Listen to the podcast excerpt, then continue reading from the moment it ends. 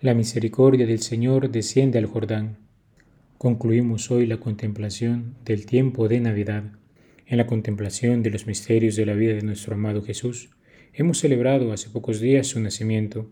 Hemos contemplado al niño en el pesebre junto a María, José, los pastores y más recientemente los magos venidos del Oriente.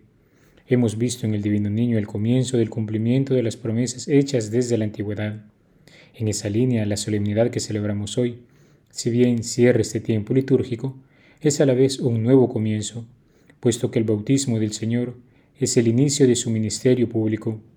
De aquí irá Jesús a llamar a la conversión y anunciará la buena nueva de la salvación que culminará en el misterio pascual, su pasión, muerte y resurrección. El bautismo de Jesús es un misterio hermosísimo. La Iglesia nos enseña que su bautismo es la aceptación y la inauguración de su misión de siervo doliente.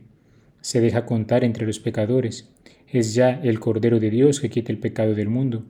Anticipa ya el bautismo de su muerte sangrienta. La grandeza de la misericordia divina se hace manifiesta. El Hijo de Dios no solo asumió nuestra naturaleza humana, no le bastó venir al mundo en un niño de una familia pobre y humilde de una pequeña aldea de Nazaret.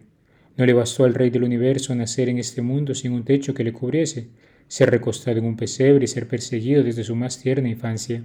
Ahora contemplamos su profunda humildad, su profundo bajamiento. Se deja contar entre nosotros pecadores, entre aquellos que muchas veces hemos rechazado con nuestras actitudes y comportamientos vivir en el amor de Dios, entre aquellos que tantas veces no hemos sabido valorar las bendiciones que nos vienen de lo alto.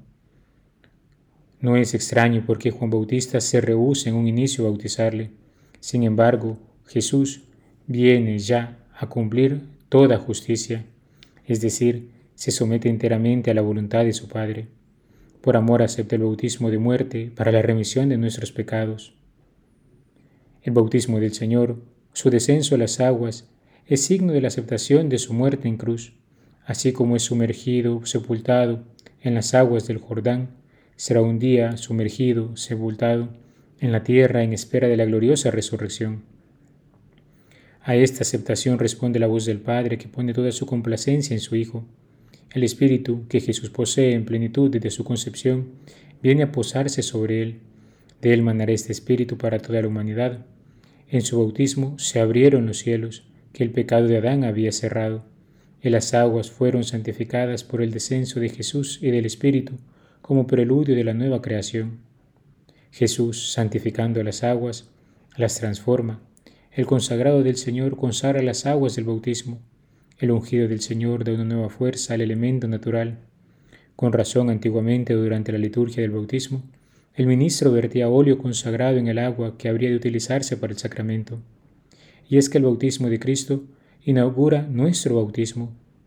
Por el bautismo el cristiano se asimila sacramentalmente a Jesús, dice el Catecismo de la Iglesia, que anticipa en su bautismo su muerte y su resurrección debe entrar en este misterio de rebajamiento humilde y de arrepentimiento, descender al agua con Jesús para subir con Él, renacer del agua y del Espíritu para convertirse en el Hijo, en Hijo amado del Padre y vivir una vida nueva.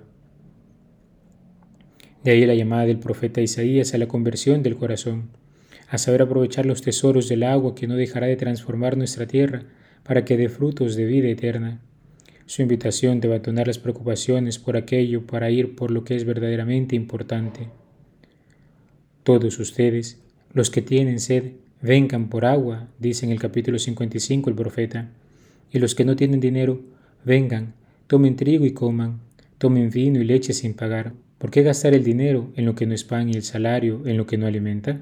De ahí que desde siempre el contemplar este misterio que celebramos hoy, los cristianos nos sintamos llamados a llevar a otros al conocimiento de Cristo Jesús y nos gocemos en el nuevo nacimiento de nuestros hermanos. Escuchemos el ardor de la fe en una homilía atribuida a San Hipólito de Roma. Por esto les ruego, vengan todas las tribus de las naciones, vengan a la inmortalidad del bautismo. Les anuncio hoy la vida, a ustedes que estaban postrados en las tinieblas de la ignorancia. Vengan a la libertad, ustedes que todavía son esclavos. Vengan al reino, ustedes que sufren la tiranía. ¿Cómo venir? me dicen. ¿Cómo? Por el agua del Espíritu Santo. Esta agua mezclada con el Espíritu sacia el paraíso, alegra la tierra, fecunda el mundo, regenera y vivifica al hombre. Es el agua en la cual Cristo fue bautizado y sobre la que descendió el Espíritu. El bautismo es la entrada en la vida nueva, es el nacimiento a la vida divina por acción de la gracia de Dios, que en Cristo Jesús santificó las aguas. Entonces, ¿qué nos toca a nosotros que hemos sido contados ya entre los números de los renacidos por el agua y el Espíritu? A nosotros nos toca también entrar en la conversión del corazón, pues hemos de recordar que esta no es solo una acción aislada, sino una actitud constante en nosotros. Hagamos memoria del sacramento bendito que recibimos un día en la fuente bautismal. Reconozcamos que también el Padre Eterno quiere decir de nosotros, Este es mi Hijo amado en quien me complazco. Y caminemos en la voluntad del Señor. Ya lo decía la primera carta de San Juan. El amor de Dios consiste en que cumplamos sus preceptos, y sus mandamientos no son pesados, porque todo el que ha nacido de Dios vence al mundo, y nuestra fe nos ha dado la victoria sobre el mundo, porque ¿Quién es el que vence el mundo? Solo el que cree que Jesús es el Hijo de Dios. Dichosa hermosura de la inmensa misericordia que el corazón de Jesús nos ha manifestado con su descenso a las aguas del Jordán. Entremos con Él en estos misterios, vivamos con coherencia y santidad nuestra fe, y un día llegaremos a comprender aquellas palabras que enunciaba el profeta Isaías. El Señor es mi Dios y Salvador, con Él estoy seguro y nada temo. El Señor es mi protección y mi fuerza y ha sido mi salvación. Sacarán agua con gozo de las fuentes de la salvación. Alabado sea Jesucristo, por siempre sea alabado.